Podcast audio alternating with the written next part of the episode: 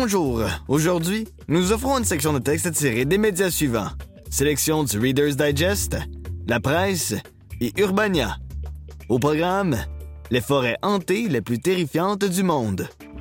L'énigmatique classe moyenne et comment des applis de bien-être mental m'ont sauvé de la déchéance. Bonne écoute.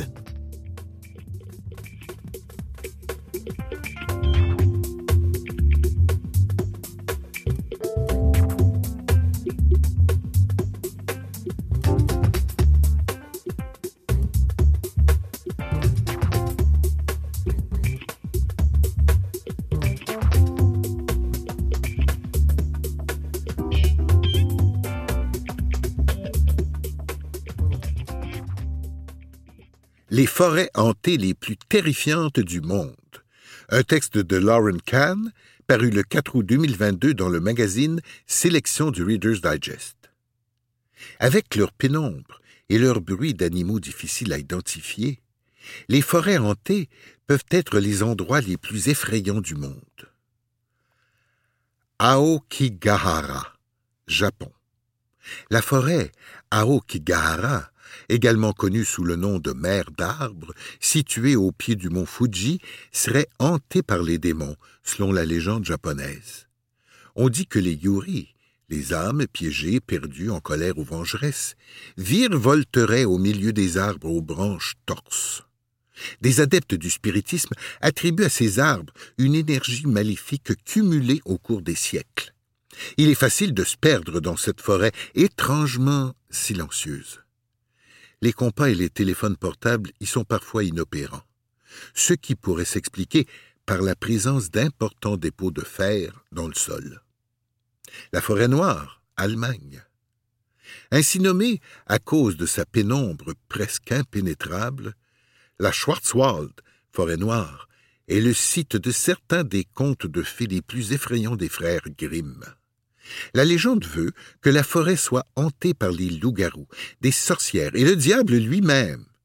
Selon Trip Savvy, la légende du Grossman raconte l'histoire d'un homme grand, horriblement défiguré, aux yeux globuleux et aux nombreux bras qui auraient forcé les enfants à entrer dans la forêt et à confesser leurs péchés avant de les condamner à ne plus jamais en ressortir. Vous pouvez dormir derrière les barreaux de cette prison hantée. Elle fait partie des hôtels insolites à essayer à travers le Canada. Le bois de Wismans, Angleterre. Dans le bois de Wisman, la mousse et le lichen sont si denses à la cime enchevêtrée des arbres que le ciel en est presque obscurci, selon Atlas Obscura. Et l'endroit est hanté, selon ceux qui connaissent les histoires anciennes de druides, de chiens de l'enfer, de fantômes et d'une foule d'autres créatures surnaturelles, ce qui lui vaut le titre de lieu le plus hanté du parc national de Dartmoor, en Angleterre. L'île des Poupées, Mexique. La Isla de las Munecas, une petite île située dans un parc au sud de Mexico, serait l'un des endroits les plus effrayants du monde, nous apprend Live Science. L'île doit son nom à sa collection de poupées entières ou démembrées qui auraient été accrochées sur les arbres par un homme hanté par la vue d'une jeune femme noyée dont il aurait trouvé le corps sur la rive il y a plus de cinquante ans. La vue des poupées est assez terrifiante, et certains prétendent les avoir entendues chuchoter entre elles au sommet des arbres.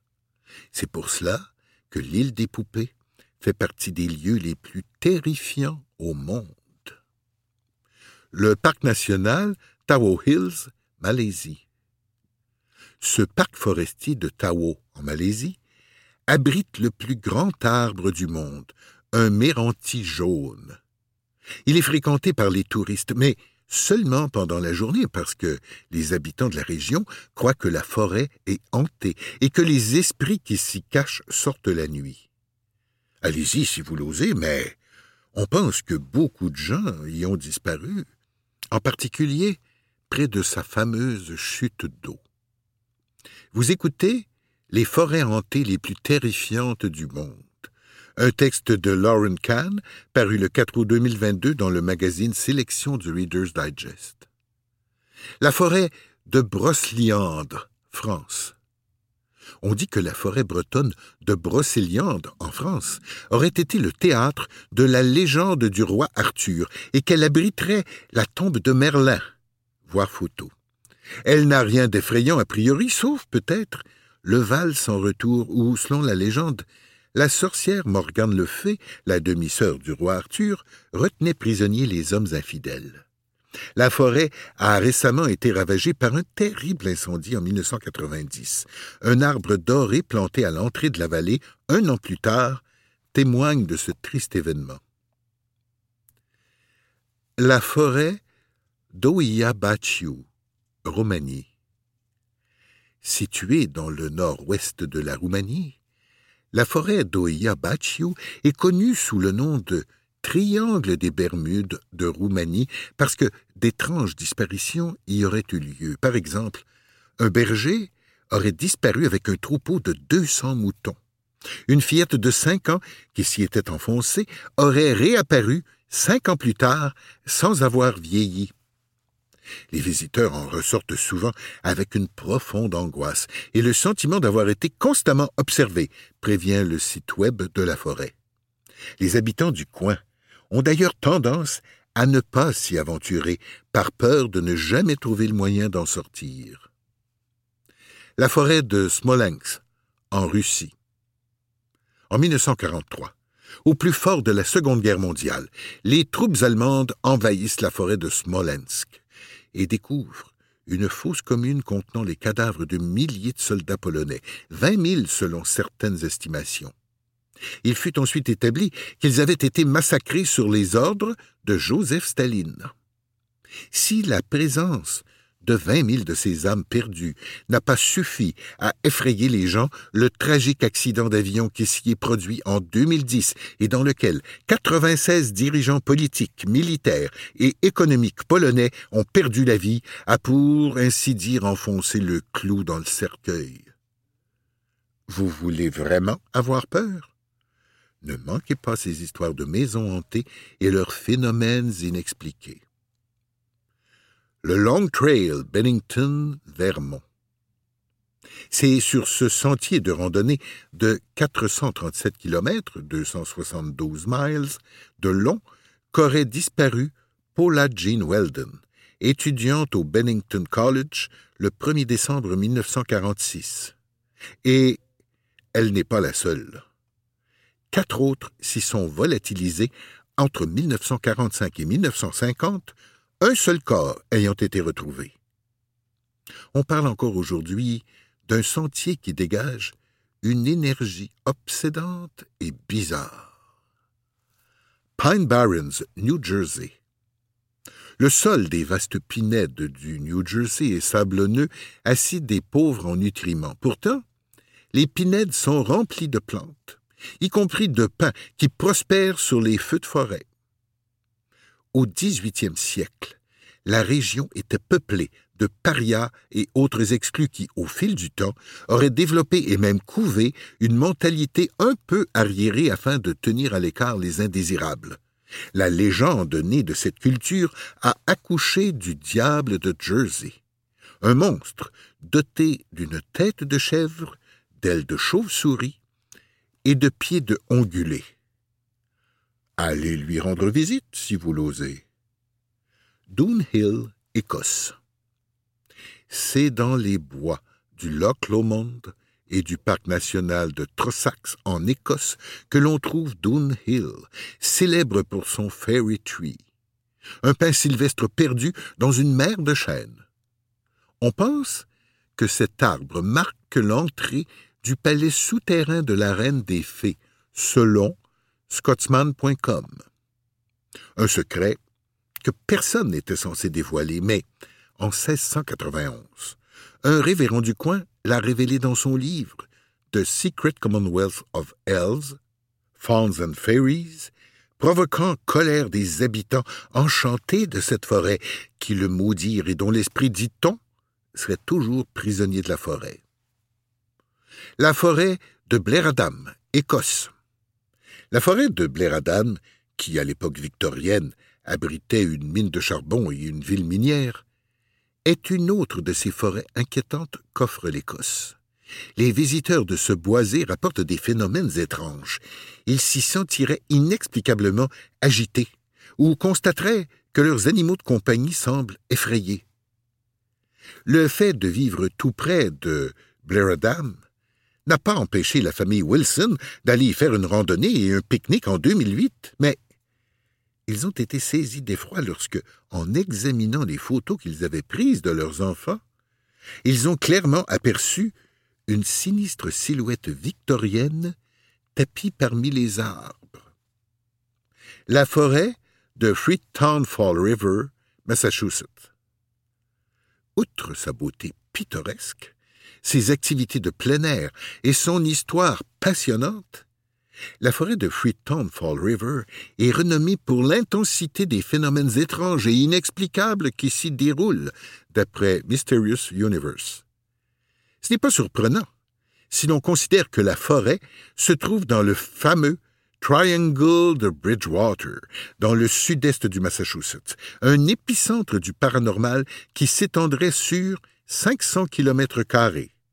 Même si vous n'avez pas peur de Bigfoot ou des ovnis, on dit que la forêt est toujours hantée par les fantômes d'une tribu amérindienne, aigrie par la présence des colons européens. C'était les forêts hantées les plus terrifiantes du monde, un texte de Lauren Kahn paru le 4 août 2022 dans le magazine Sélection du Reader's Digest.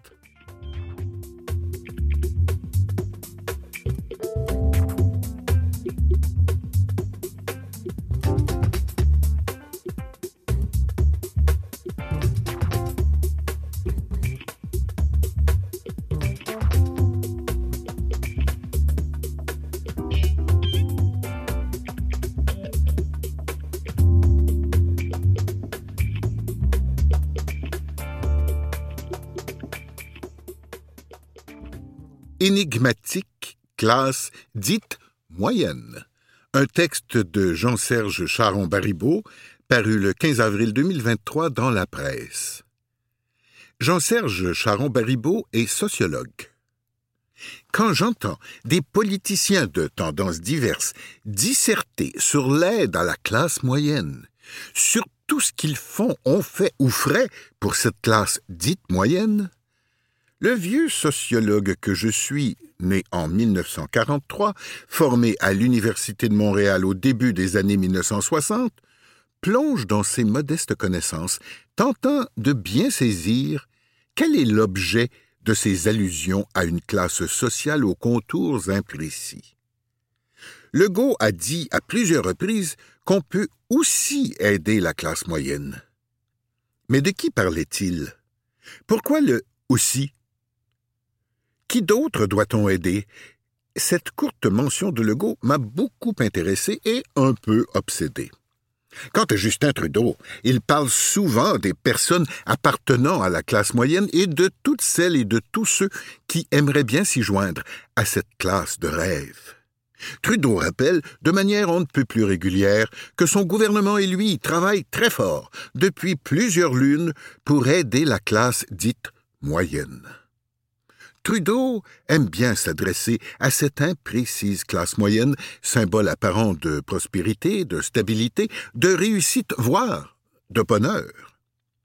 Cette classe serait un peu, sans n'être que ça, celle du rêve. Elle serait probablement la classe du vieux rêve états-unien, de ce rêve qu'on a souvent appelé l'American Dream. Né en 1943, j'ai, d'abord à l'école primaire et parfois pendant mon cours classique, entendu parler, plus ou moins régulièrement, des classes sociales dont le destin, selon la doctrine sociale de l'Église catholique, doctrine de tendance corporatiste, serait celui de la collaboration entre les classes, de la bonne entente entre les riches, les moyens et les démunis, ces démunis les prolos, qui doivent être aidés de manière charitable par les plus favorisés par ceux à qui la vie a beaucoup apporté. La lutte des classes. Parfois, au cours des vingt premières années de ma vie, jusqu'en 1963, il m'arrivait d'entendre, ça et là, parler d'un certain Karl Marx, qui prônait, disait-on souvent avec inquiétude, la lutte des classes, qui rêvait d'une éventuelle révolution prolétarienne. C'était bien évidemment très inquiétant.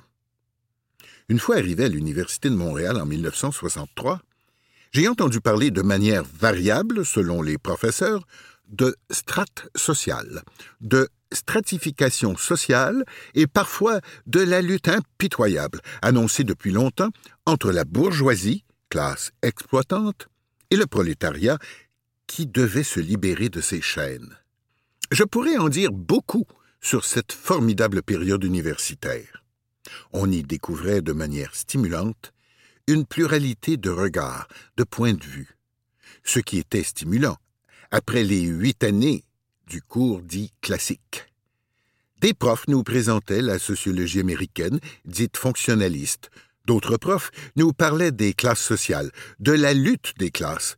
D'autres, comme Marcel Rioux, tentaient de manière très théorique mais intéressante de découvrir des joints entre le fonctionnalisme et le marxisme, de proposer une sociologie dite critique.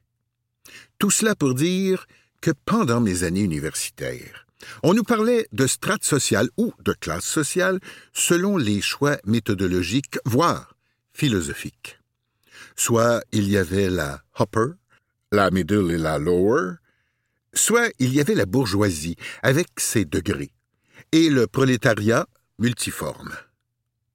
Quand j'ai enseigné la sociologie entre 1966 et 2003, les années 1970 ont été particulières, puisqu'il y avait à l'époque de nombreux courants dits marxistes, basés soit sur le maoïsme, soit sur le trotskisme, si je simplifie le tout. Il était difficile de parler des classes sociales. Une minorité très agissante intervenait constamment pour rappeler l'essentiel, la lutte des classes et l'inévitable révolution prolétarienne. Ces marxistes s'engueulaient souvent entre eux et s'en prenaient assez souvent au professeur pour lui rappeler qu'il était un petit bourgeois au service du monstrueux système capitaliste. Je sais qu'à l'UCAM, donner un cours de sociologie sur les classes sociales, c'était un défi. Un défi qu'on m'a proposé, que j'ai refusé, tenant à ma santé mentale. Il y aurait tellement à dire, encore et encore. Cette question me passionne, même si je serai bientôt un octogénaire. Aujourd'hui, on parle moins des classes sociales et de la lutte qu'on voulait finale. On s'intéresse davantage aux minorités, trop longtemps oubliées, absentes du collimateur des préoccupations pendant longtemps. Il y aurait tellement à dire. C'était Énigmatique classe dite moyenne, un texte de Jean-Serge Charon-Baribeau, paru le 15 avril 2023 dans La Presse.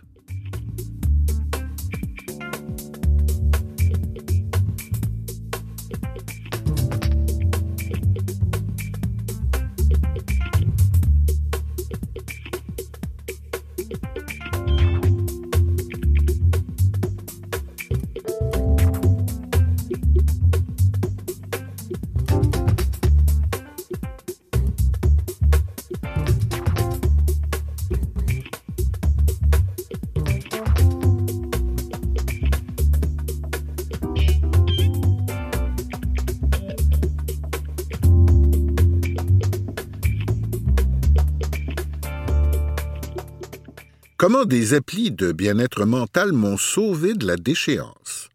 Un texte de Antonin Gratien paru le 18 avril 2023 dans Urbania. Vous habitez hors des métropoles? Bienvenue dans le désert psychiatrique. Vous engagez une thérapie? Félicitations, mais préparez-vous à creuser votre budget au fil de vos consultations hebdomadaires pendant des mois, voire des années un ultra-luxe dans cette période d'inflation a fortiori. Après cela, plusieurs choix. Craquer son épargne, laisser la morosité s'installer, ou se tourner vers les applis de santé mentale. Des outils en plein boom que le chercheur en sciences sociales Xavier Briffaut vante comme étant à peu près aussi efficaces que les psychothérapies courtes pour des troubles communs, genre la dépression, l'anxiété et la dépendance. De noirs rivages dans lesquels je navigue depuis un bout et contre lesquels ces plateformes offriraient une planche de salut, le tout à portée de clic. Pour vrai? Dévaliser l'Apple Store. Fortement engaillardi par la perspective d'une prise en charge massive de mes villes penchants, j'ai la main lourde sur l'Apple Store. Un vrai braquage. Appli pour stopper la cigarette, ralentir les psychotropes, s'initier à la méditation, booster mon moral, tout y passe. Certaines plateformes proposent des forums de soutien entre utilisateurs et utilisatrices, d'autres misent sur un suivi quotidien. Il y a de tout. Et ce feu d'artifice d'interface dédié au feel good me fait l'effet d'une étreinte chaleureuse. Une sorte de bienvenue dans la famille, avec les sourires, le chocolat de bienvenue et tutti quanti. Ça démarre fort. Première réflexion. Dans une époque où l'accès à la santé n'est pas donné à tout le monde, les plateformes de e-santé qui y sont dédiées font au moins tomber trois barrières. Celle du financement, bien sûr, les éventuels tarifs d'abonnement aux applis étant largement inférieurs à ceux des praticiens et praticiennes. En voilà aussi le tabou qui pèse encore sur la santé mentale dans notre société. En tête à tête avec votre téléphone intelligent, pas de regard stigmatisant. Jackpot. Et n'oublions pas l'accessibilité. Votre suivi, vous l'emportez avec vous partout, n'importe où. Lorsque je repense aux innombrables pépins de synchronisation entre mon horaire et celui des psys que j'ai côtoyés et qui œuvraient en moyenne à cinquante minutes de chez moi, notons, laissez-moi vous dire que ce n'est pas juste pratique, c'est apaisant. Le premier pas vers la guérison, sans doute. Des outils très friendly. Voilà, nous y sommes. Après avoir rempli quelques formulaires, une flopée d'applis, on sait plus sur mes vices et vulnérabilités que le plus proche de mes chums. Mais à l'ère de l'extractivisme mercantile des données personnelles, qui est-ce que ça choquerait? Pas moi. C'est donc en toute insouciance que je me dévoile à ces plateformes qui d'ailleurs me le rendent bien. Presque un chouïa trop. Depuis que je les ai en poche, mon quotidien est ponctué de salves d'encouragement très friendly. Ici, une notification me félicite parce que deux jours sans tabac, c'est déjà le début de quelque chose. Là, une voix apaisée salue ma détermination à entrer en pleine conscience. M'allonger en respirant profondément pendant dix pauvres minutes mérite-t-il vraiment louange? L'effet ovation constant de ma cohorte d'appli me donne l'impression d'être un enfant encouragé par une assemblée familiale gâteuse, tombé en pamoison devant mon gribouillage pas si fou, mais enfin c'est déjà ça. Gênant. Heureusement, passé cette cuisante impression d'infantilisation, l'ascenseur émotionnel fait un stop salutaire à la case fierté. Simplement parce qu'en matière de santé mentale, il n'y a pas de petite victoire. Sauf que qui reconnaîtra nos moindres pas en avant comme des victoires? Après tout, nul ne saurait décemment exiger la collade de son entourage à chaque soupçon de mieux-être. C'est là que les applis entrent en piste et sur les chapeaux de roue, s'il vous plaît.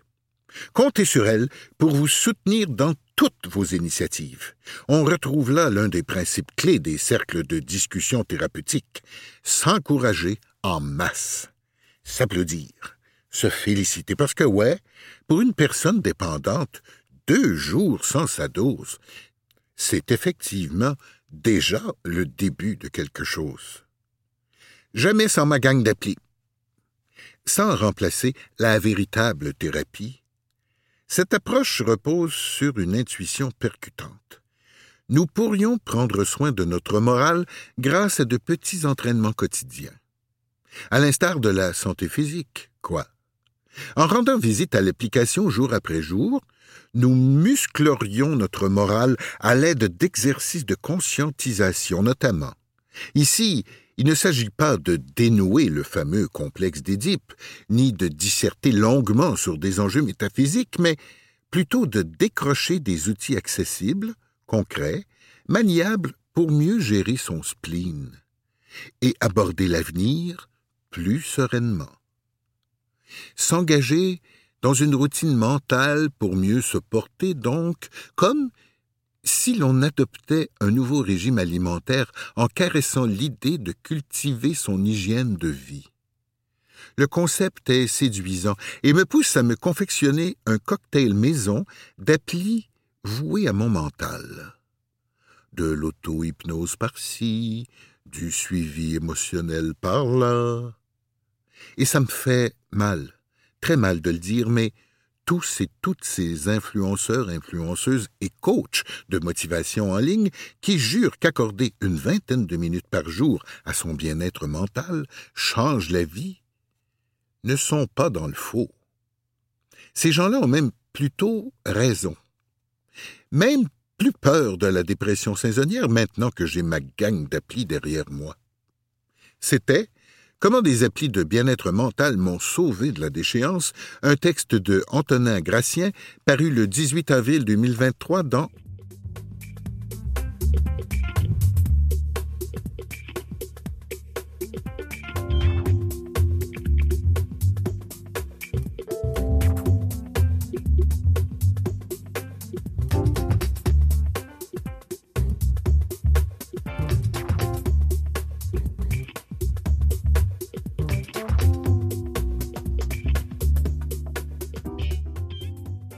Vous pouvez retrouver cette émission sur le site de Canal M à l'adresse canalem.visivoix.com.